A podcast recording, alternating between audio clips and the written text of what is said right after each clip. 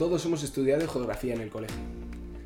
Y en algún momento nos hemos hecho la pregunta de por qué las, las fronteras en Europa son tan irregulares, tan distintas, cada país hecho a su manera, y en cambio en África del Norte y Oriente Medio parece que están hechas con regla.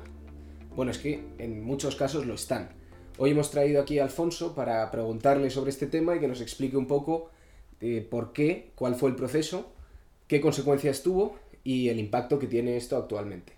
Pues sí, es que como tú muy bien has dicho, Nico, las fronteras de, muchos países en Oriente Medio, en especial las de Siria, Irak y la frontera de Irak con Arabia Saudí, eh, y en África del Norte están hechas con regla, porque en el siglo XIX y principios del siglo XX las potencias europeas, eh, las potencias coloniales, se repartieron el mundo. Y la forma en la que se lo repartieron, esto para ti y esto para mí, fue con un mapa, dibujando con un lápiz una regla y diciendo, bueno, pues esto va a ser tu zona y esta va a ser mi zona. Y lo más equitativo era hacerlo en, casi formas cuadrangulares, ¿no? Entonces, eh, sí, están, están hechas con regla y además es eh, curioso porque cuando los ingleses y los franceses se repartieron Oriente Medio, que eso ahora lo voy a contar, la frase con la que lo hacen diciendo, bueno, ¿cómo nos lo vamos a repartir? Y el embajador inglés dice, a line in the sand, una línea en la arena. En la arena. Pintamos una línea en la arena y para un lado tuyo y para otro lado. Que no hay ríos dividiendo ni cordilleras, claro, es una línea en, la arena. es una línea en la arena totalmente trazada y, sobre un mapa, claro, y eso delimitaba las esferas de influencia. ¿Y esto qué, qué o sea, quiénes se lo repartieron? ¿Qué potencias? Bueno, pues eh, África es un tema distinto, ¿no? en los países en África sí están hechos eh, con una regla, pero es anterior a la Primera Guerra Mundial es en 1885 en la conferencia de Berlín, la mayoría de países europeos, Francia, eh, Inglaterra, Alemania, España también entra ahí, Italia, Bélgica, se reparten el continente africano y por eso ahí vemos esas líneas rectas. ¿no? Pero Oriente Medio, que es el tema que más me interesa y del que vamos a hablar hoy, se reparte después de la, de la Primera Guerra Mundial.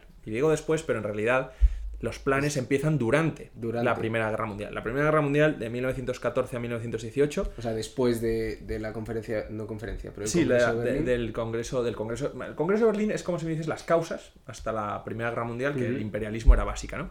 Y durante la Primera Guerra Mundial, del 14 al 18, se enfrentan dos bloques de alianzas, ¿no? La Entente, que eran Rusia, Francia e Inglaterra, y la, la Triple Alianza, luego potencias centrales, que eran Alemania, el Imperio Austrohúngaro, Italia y en 1900, eh, finales de 1914 se une a ello el Imperio Otomano.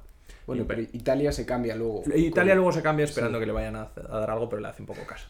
Y en lugar de Italia entra el Imperio Turco-Otomano, que es hoy en día abarcaría lo que era eh, lo que es Turquía, eh, una parte del norte de Grecia y todo Oriente Medio, casi hasta la frontera con, con Irán, antes llamada Persia. Entonces, el Imperio Otomano. Eh, perdona, pero es por hacer un poco la idea así en el mapa, es toda la península arábiga, ¿no? Toda la península arábiga es Imperio Otomano. La parte del centro, como era desierto, no estaba eh, conquistada, eran tribus, pero se consideraba parte del Imperio Otomano. Llegaba. Egipto era un protectorado inglés, pero formalmente era otomano, sin embargo, pronto se lo quitaron, lo habían conquistado antes de la Primera Guerra Mundial. Entonces, imaginemos Turquía y lo que es un buena, una buena porción de Oriente Medio, ¿no? Bueno, pues. Eh, eh, por supuesto, Turquía, que era un país eh, muy, muy retrasado económicamente y militarmente, pronto va a caer. Y para 1916, mitad de la Primera Guerra Mundial, los ingleses, los franceses y los rusos, todavía imperio ruso, antes de la revolución, deciden cómo se van a repartir el territorio del imperio otomano antes de ganar la guerra. Y entonces es el acuerdo famoso que te digo de A Line in the Sand, una línea en la arena, que se llama el acuerdo de Sykes-Picot, eh, que es entre Mark Sykes y Monsieur Picot, que era el, era el representante inglés y el representante francés. Sykes el inglés y Picot el francés. Y entonces, literalmente se divide en Oriente Medio en dos zonas, la zona A y la zona B.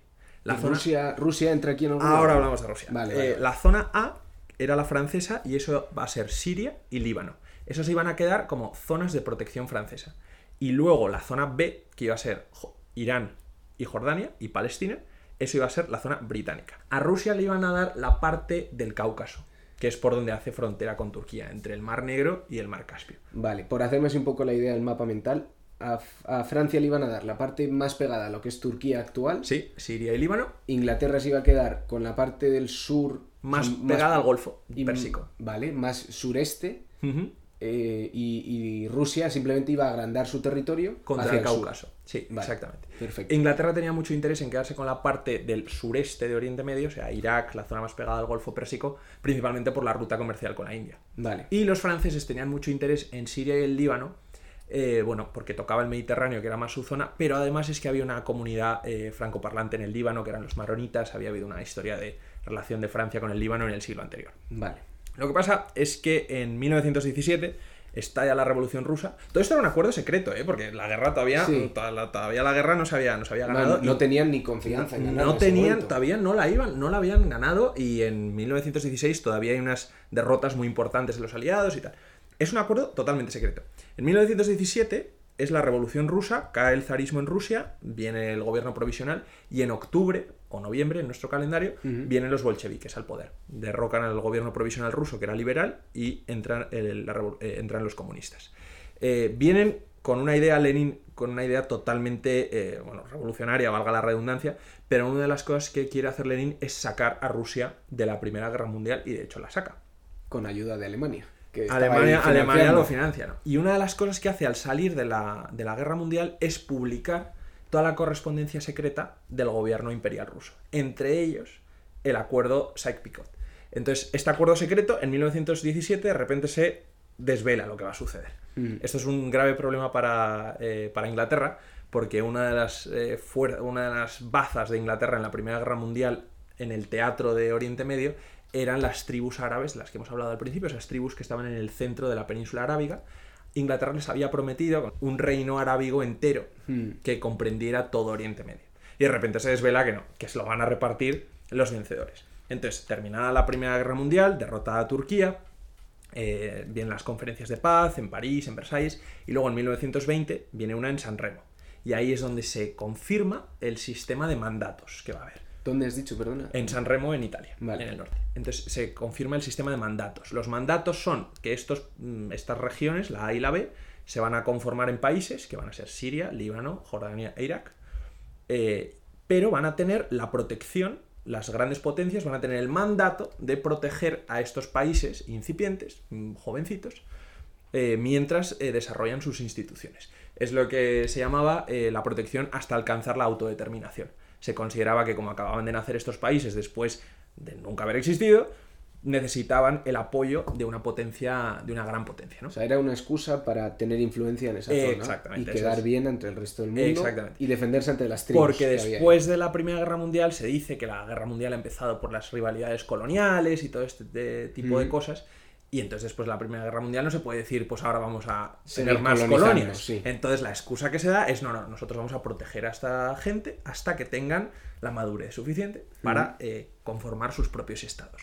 Lo que pasa es que estos son verdaderamente eh, estados dibujados con unas líneas en la arena. Son estados que nunca antes habían existido. Siria, Irak, eh, Jordania no, no son países. Era como se llamaba a las regiones. Irak, de, de hecho, es un nombre totalmente eh, retomado de las, de las lenguas locales. Eh, Lo que se llamaba eh, durante el gobierno otomano era Mesopotamia. Se Hmm. llamaba la región de Mesopotamia. La región de Damasco, eso era Siria. Entonces, se crean estados de la nada, ¿no? eh, esto va a tener graves problemas. Porque es muy fácil pintar líneas en un mapa, pero las cosas en el suelo, en la realidad, son muy distintas. Entonces, muy brevemente voy a hacer un inciso en las dos, en las dos eh, ramas principales en las que se divide la religión islámica.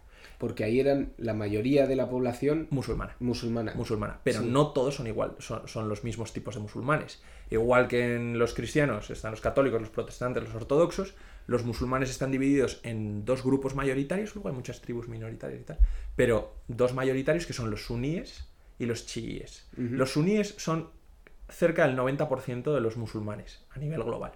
Y los chiíes son el 10%. Las diferencias doctrinales son muy complicadas y no voy a entrar en ellas, pero más o menos, para que nos entendamos un poco dónde están situados, los suníes, que son la mayoría, se extienden por todo el Oriente Medio occidental De la izquierda. de la izquierda, por ponernos así. Y los chiíes están concentrados en Irán.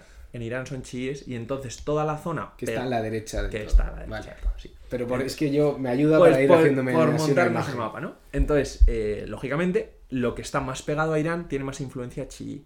Y lo que está más pegado al mar Mediterráneo es más eh, suní. Irak es un caso interesante o complicado, del que voy a hablar ahora, porque es una mezcla. Está en medio. Está en medio. Está muy pegado a Irán por el este y muy pegado a Siria y Arabia Saudí por el, el noroeste y el sudoeste. Entonces tiene mucha influencia suní también, ¿no?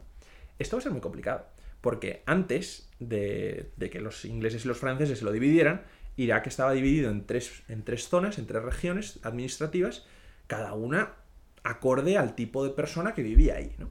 Entonces, antes de que Irak fuera Irak, eran tres zonas. Mosul, que era la más pegada a Siria, más pegada a Turquía, y esa era la más suní de todas, Más al norte más al norte. de los más mayoritarios. Sí. Vale. Luego estaba la región del medio, que era Bagdad, que era un poco mezcla.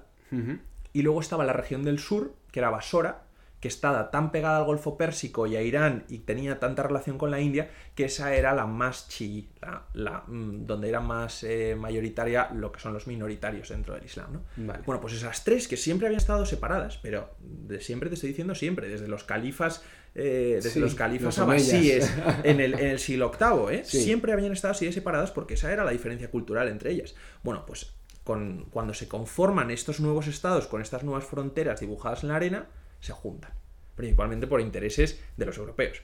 Porque Inglaterra lo que quería era tener el control del Golfo Pérsico, provincia de Basora, y además el control petrolífero, provincia de Mosul. Siempre han estado separadas, pero como yo solo puedo tener Que- querían territorios, tener los junto. puente, justo. Exacto. Unir todo desde el petróleo hasta el mar. Exacto, es todo muy, muy geoestratégico, ¿no? Lo que pasa que no se, no se corresponde con la realidad del terreno. Por eso, este plan tan fantástico que es dividirse Oriente Medio así, no les va a funcionar bien. Y durante toda la década de 1920 y 1930, los franceses y los ingleses van a tener muchísimos problemas en la dominación colonial de estos nuevos países. Muchísima resistencia local, eh, no se van a instalar bien las instituciones que ellos han querido. Por ejemplo, la monarquía en Irak, Irak tenía una monarquía, Jordania la sigue teniendo, son puramente mm, eh, de, A de- dedo. de- de a dedo británico. O sea, Sí. Mm, deciden, los, británicos ponen monarquías y los franceses ponen repúblicas. Y así, y así lo ponen en Oriente Medio. Se las va a ver a estas instituciones, la monárquica y la republicana, como totalmente impuestas por las potencias extranjeras y van a ser sujeto de muchísima crítica por parte de los locales. Entonces, durante finales de la década de 1930 y durante la década de 1940, poco a poco se va retirando la presencia europea, principalmente debido al esfuerzo que era la Segunda Guerra Mundial y el esfuerzo que era eh, ma- eh, mantener la dominación colonial de estos territorios tan complicados, se van retirando los europeos, pero no se retira el impacto que han creado los europeos. Siguen las fronteras Siguen las fronteras y además siguen los símbolos. Por ejemplo, la monarquía en Irak. En el Irak unificado que crean los ingleses, la población nunca va a aceptar a los La reyes. monarquía. Los va a ver siempre como una imposición británica y como eh, la forma que aún tienen eh, los europeos de determinar los asuntos internos de Irak. Y esto eh, les pasaba igual, o sea, era un- una motivación común de los suníes y los... y- de los... Uy, me liado. De los suníes y los chiíes. sí, se- en esto ellos, ellos no hacen causa común con esto, pero sí se ve como, como forma de, de imposición extranjera. Lo que pasa que es que estas divisiones entre las religiones son siempre muy complicadas de eh, sobreponerse a ellas. Pero después de la Segunda Guerra Mundial va a venir un movimiento no a religioso, no es un movimiento ateo, pero eh, no está basado tanto en la religión como en la idea de la raza árabe. Y eso es el panarabismo o nacionalismo árabe. Va a unir a lo que se con- a lo que los ingleses habían prometido iba a ser un reino árabe y finalmente habían dividido, pues ahora Sí. van a este movimiento intelectual transnacional eh, más allá de las fronteras va a decir, oye, esto, todos somos una raza común. Entonces, el nacionalismo árabe va a ser el principal revulsivo contra lo que se consideraba vestigios de la ocupación europea, entre ellos la monarquía. En Irak, por ejemplo, en, 1910 y- en 1958, asesinan brutalmente a la familia real iraquí, que era además pariente de la familia real de Jordania, pero los- la familia real jordana sobrevive. En Sí. Jordania no hay, hay revoluciones, pero no cae la monarquía. En Irak sí. La asesinan brutalmente e instauran una república que se considera de corte nacionalista árabe, que estaba muy pegado a la Unión Soviética durante la Guerra Fría. Vale. Bueno, esto es toda una historia complicadísima porque durante la Guerra Fría algunos países se decantan del lado de Estados Unidos y algunos otros del lado de, de- De los de soviéticos. soviéticos. A veces eh, les manipulan unos a otros para obtener las mayores ganancias, pero por volver un poco al tema de las fronteras y, las, las, causas, eh, perdón, las consecuencias que ha tenido dividir una parte del mundo así. Estas son unas fronteras que en el fondo lo que hacen es exportar el modelo del Estado, de la Estado-Nación Europeo. Estado-Nación Europeo, nación, territorio. tratando que funcione. Exacto, nación, territorio, fronteras, copiado y pegado en un sitio donde no hay nación, no, hay una nación común, no, hay no había habido fronteras comunes, todavía ha sido imperio otomano. Entonces era un proyecto que a los europeos de entonces les pareció que podría funcionar muy bien, pero que con el eh, paso del tiempo, con el beneficio, el beneficio del tiempo, se ha visto que no funciona bien. Por eso en los países formados a la imagen europea, lo que se llama el sistema westfaliano, en Europa implantado con la paz de Westfalia, que era el Estado-Nación, tratado de, tratado de ser impuesto en un sitio donde no estaba llamado a estar implantado nunca. ¿no? Entonces, la mayoría de problemas que, eh, que, vienen que aparecen en Oriente Medio tienen un componente religioso, de las religiones enfrentadas y todo esto, ¿no? Hmm. Pero el principal es que son unos estados que, no está, que nunca habían estado llamados a existir de esta forma. Artificiales. Totalmente artificiales, entonces, y sin embargo, son totalmente artificiales, pero ya llevan más de 100 años son unos estados que por, muy anómalos que sean, llevan ahí 100 años. Y eso ha consolidado. Han consolidado, han consolidado, han creado una imagen, un sentimiento de nación en un sitio donde no existía. Entonces, eh, ¿por qué Oriente Medio es eh, un sitio tan conflictivo, mm, eh, tan virulento? No es solo por el terrorismo, no es solo porque me digas es que está ISIS. ISIS. ISIS también sale de esto. El terrorismo, el terrorismo árabe también es una revulsión contra, contra este imperialismo europeo, ¿no? Pero no es, eh, Oriente Medio no es una región convulsa solamente por el terrorismo, sino porque es una región que está autoencajándose en su nueva idea de sistema de estados-nación. O sea, es, es, conflictivo porque estos países están transitando el mismo camino, solo que, que pasó Europa, que pasó Europa en, en, la creación de los estados-nación. Es que el estado-nación se crea a base de sangre, a base de guerra base de limpieza étnica, de limpieza, de limpieza cultural, de reconfiguraciones permanentes en las que la violencia es, eh, es básica. No, no, lo estoy defendiendo, pero esto es el proceso histórico de, formación de los estados. Sonaba ahí que, que estabas Sonaba como, que lo tengo que defender. No, no, pero este es el proceso histórico de la formación de estados-nación y esto es lo que está pasando en Oriente Medio. Eh, los kurdos por ejemplo, que eso es algo de lo que se oye mucho, pero mm, eh, no, se suele saber lo que son los kurdos. Los kurdos es un pueblo étnico, distinto, perdido en esta maraña de fronteras, no perteneciendo a ni una ni otra, porque no son sirios, y no son iraquíes, y no son turcos, y no son iraníes. Lo podrán ser en su nacionalidad dependiendo de a qué lado de la frontera les haya tocado ser. Sí. Pero su nación, y es una nación histórica y antiquísima, es la kurda. Porque es su, su, su etnia es lo que ha conformado su grupo cultural político que se llaman los kurdos. Por eso los kurdos tienen una enorme reivindicación que es crear el Kurdistán. Hmm. Un verdadero Estado-nación, porque es una, es una nación dividida entre muchas zonas. Eh, los kurdos eh, ejercen mucho la violencia en esta, en esta zona, en Turquía, en, en, la parte eh, sur de Turquía, norte de Siria, norte de Irak, porque están intentando conformar una nación porque están intentando conformar una nación. Y, todo, todo este lío que, o sea, que, viene a raíz de la imposición de fronteras por parte de los europeos ya hace 100 años, hoy en día, ¿en qué, ¿en qué se plasma? O sea, ¿en, qué lo podemos notar? ¿Cómo afecta a, las relaciones internacionales y cómo nos puede afectar incluso hasta a nosotros, a lo mejor? Pues mira, es, eh, mm, por, por decirlo sea con grandes rasgos, esta imposición de fronteras es la razón por la que está, eh, Oriente Medio es una región tan complicada y que nos afecta a nosotros porque arrastra a las potencias occidentales a los conflictos de Oriente Medio, porque es una región clave en términos de seguridad, de, control de recursos, eh, de recursos eh, materiales, de materias primas, estratégicamente es importantísima mm, para el mundo. Y sin embargo, mm, todo lo importante que es y todos los problemas que tiene y todos los problemas que causa, ¿no? pero, por ejemplo, el terrorismo el terrorismo islámico tiene un componente religioso, sí, pero tiene también un componente nacionalista. Tiene un componente nacionalista. La idea de crear un califato no viene de la nada. Un califato borraría estas fronteras. Quieren revertir esta imposición europea. ¿Por qué, eh, es- por qué, eh, voy a decir Estados Unidos, pero Estados Unidos en particular, Occidente en general, eh, siempre encuentra tantos problemas con las relaciones con los países del entorno de Oriente Medio? Porque todavía está muy viva el recuerdo de la imposición colonial y se ve, eh, y se ve que todo lo que une a estos países tan dispares, en, términos de religión, de cultura, de etnias, es la experiencia común compartida de haber estado bajo el yugo colonial europeo.